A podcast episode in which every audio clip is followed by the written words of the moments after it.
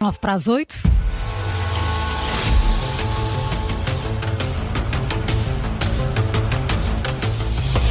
O jornalista Mário Silva da Costa já aqui está connosco. Começa agora no Fact Check. Mário, bom dia. Bom dia. Boa quinta. Continuamos a analisar algumas declarações dos debates entre os candidatos às legislativas. Desta vez recuamos até ao frente a frente entre Pedro Nuno Santos e André Ventura. Um debate que teve como um dos principais focos a justiça, tema que naturalmente gerou muita discórdia, gerou muita discórdia, assim é que é, entre os líderes de PS e Chega. André Ventura, a determinado momento, criticou a duração dos processos, o tempo que demora a atuação da justiça e apontou como um dos fatores que levam a estas demoras a possibilidade de apresentar recurso. O líder do Chega criticava assim este instrumento de defesa judicial.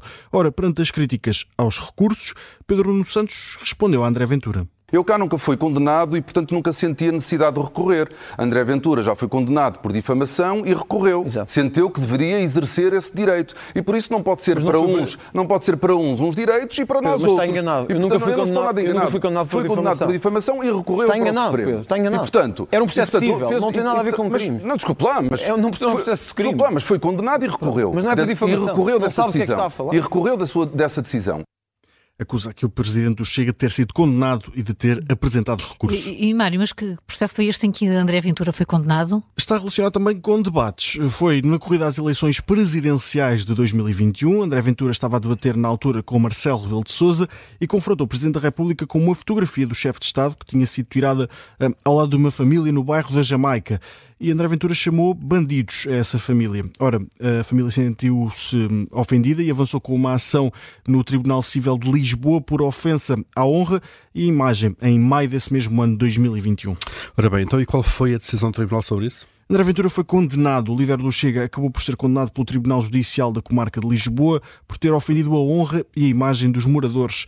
Ventura foi condenado a pedir desculpas publicamente à família e ainda a publicar eh, a informação relativa à condenação nas estações televisivas onde estas declarações, em que chama bandidos à família, acabaram por ser difundidas. E sempre recorreu, como acusa Pedro Nuno Santos? Duas vezes. André Ventura afirmava na altura que não iria pedir desculpa porque entendia que tinha razão. Ora, primeiro, a relação de Lisboa acabou por confirmar esta condenação e, a seguir, o líder do Chega avançou para o Supremo Tribunal de Justiça, que considerou que o recurso apresentado pelo presidente do Chega não tinha fundamentação.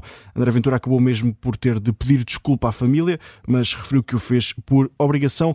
Manteve-se assim a sentença por segregação racial na sequência das ofensas ao direito à honra. Então é completamente correta a afirmação de Pedro Nuno Santos? Faltou ali um esclarecimento. André Ventura foi condenado não pelo crime de difamação, mas pela acusação civil de ofensas ao direito à honra. O julgamento não foi criminal, foi sim cível, como aliás diz André Ventura no, no som que ouvimos há pouco, ou seja, formalmente não podia estar em causa o crime de difamação, como disse o secretário-geral do Partido Socialista. Então, Mário, falta apenas o carimbo. É verde, mas é aquele semáforo que está com uma luz menos intensa, um verde um bocado mais tímido. Desbatido. Sim, exatamente. Desbatido. Exatamente. André Ventura foi de facto condenado e recorreu não uma, mas duas vezes, mas não foi por difamação, como, como disse Pedro Nuno Santos, foi sim por ofensas ao direito à honra. Portanto, carimbo verde desbatido no Fact Check das Manhãs 360 com o jornalista Mário Silva da Costa.